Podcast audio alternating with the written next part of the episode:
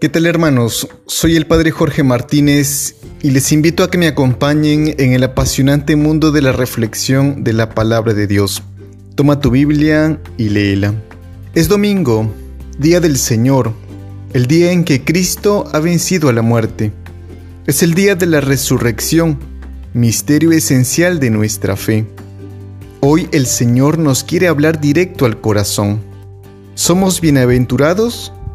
O somos malaventurados? ¿Quién reina en nuestra vida? ¿Lo divino o lo humano? ¿Somos profetas o falsos profetas? El evangelista Lucas en el capítulo 6 nos transmite su propia versión del texto conocido como las bienaventuranzas. Sin embargo, debemos tener en cuenta algunos detalles específicos de este autor para poder entender qué es lo que nos quiere transmitir y con su enseñanza descubrir la voluntad de Dios para nuestra vida. Ubiquémonos en el espacio que nos describe Lucas. Jesús baja del monte y se detiene en una llanura.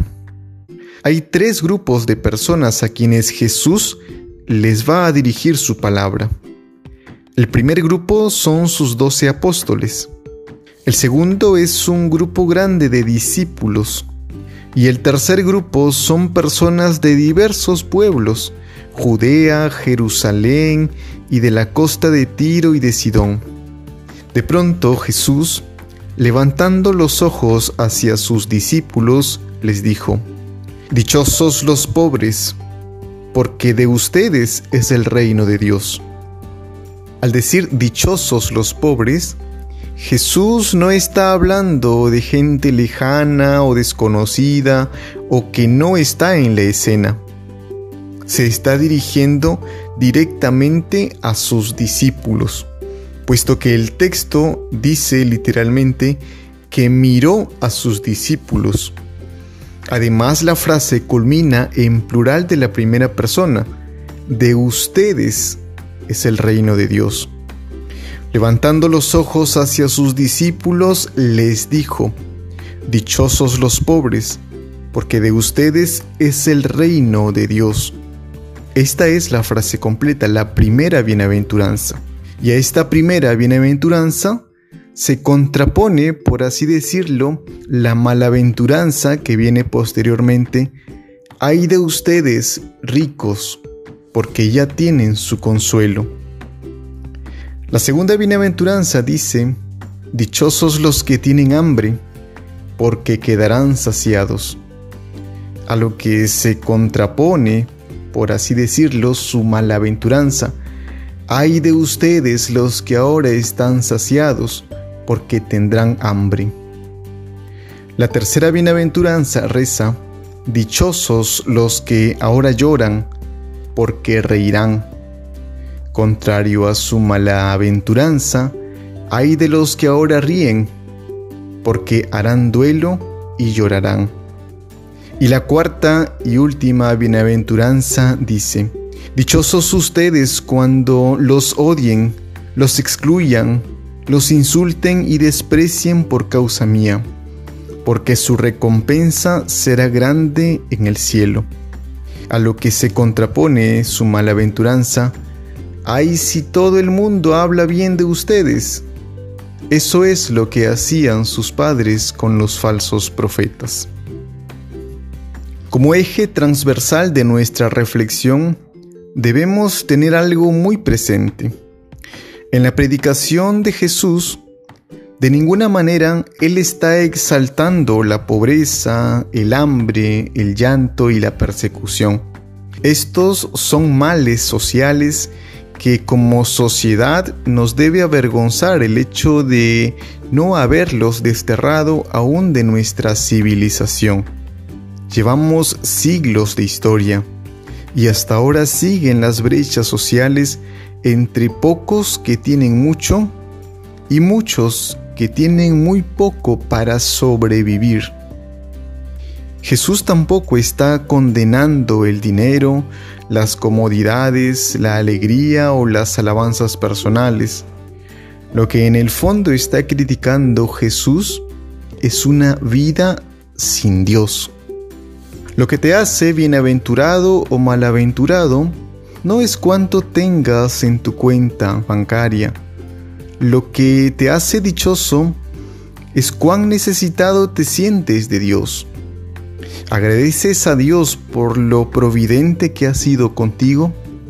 ¿Eres capaz de compartir lo poco que tienes con los más necesitados? ¿No te hace dichoso todas las comodidades que tengas para vivir? Lo que te hace bienaventurado es la capacidad de vivir desapegado de aquellas cosas. Recuerda que más vale necesitar poco que tener mucho, como dice San Agustín. Una cosa es lo útil y otra cosa es lo superfluo. Una cosa es lo que necesitas para vivir y otra cosa es lo que necesitas para lucir. ¿Qué es mejor? ¿Reír o llorar? Pues lo mejor es expresar con sinceridad nuestras emociones, alegrarnos libre de envidias con aquel hermano que le va bien y sufrir también con aquel que le está pasando mal.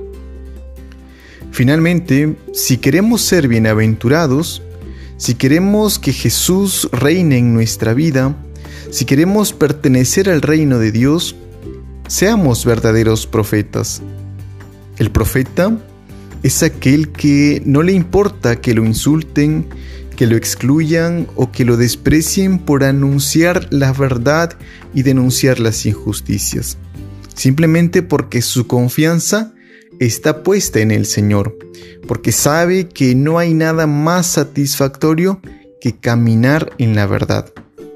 Hermanos, dejémonos guiar por la palabra de Dios.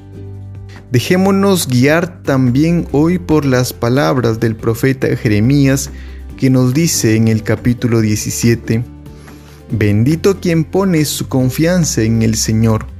Será como un árbol plantado junto al agua que no se inquieta por la sequía y no deja de dar fruto. Maldito quien pone su confianza en el hombre, apartando su corazón del Señor.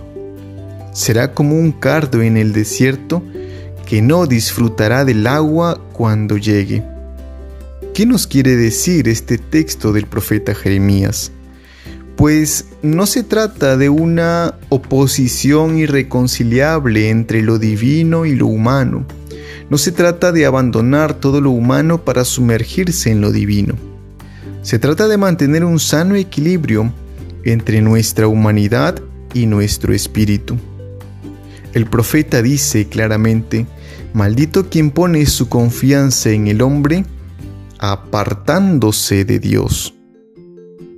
Está bien confiar en nuestras fuerzas humanas, pero no debemos apartarnos del Señor porque si solo confiamos en nuestras propias fuerzas y nos apartamos de Dios, pues no daremos mucho fruto. Ambas cosas son necesarias. Poner todo de nuestra parte, pero sin apartarnos de Jesús. Así lo expresaba tan bellamente San Agustín. Ruega como si todo dependiera de Dios y trabaja como si todo dependiera de ti. Hermanos, que tengamos un buen domingo en familia. Toleleye.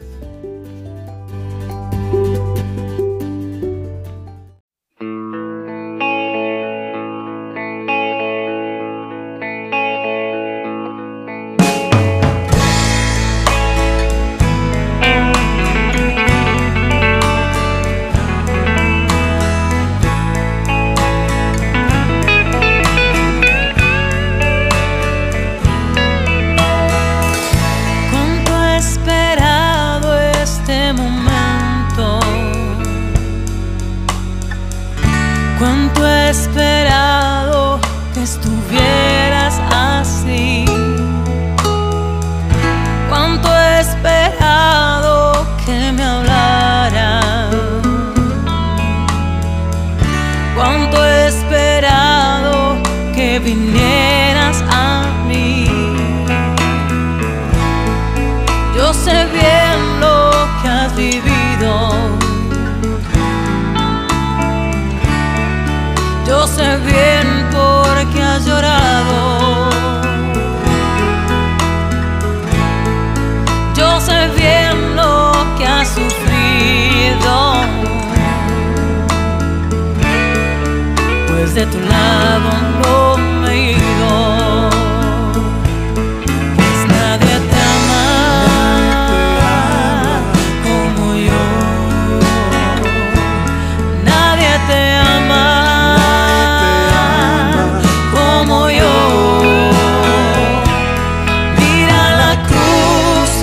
se svima stane pred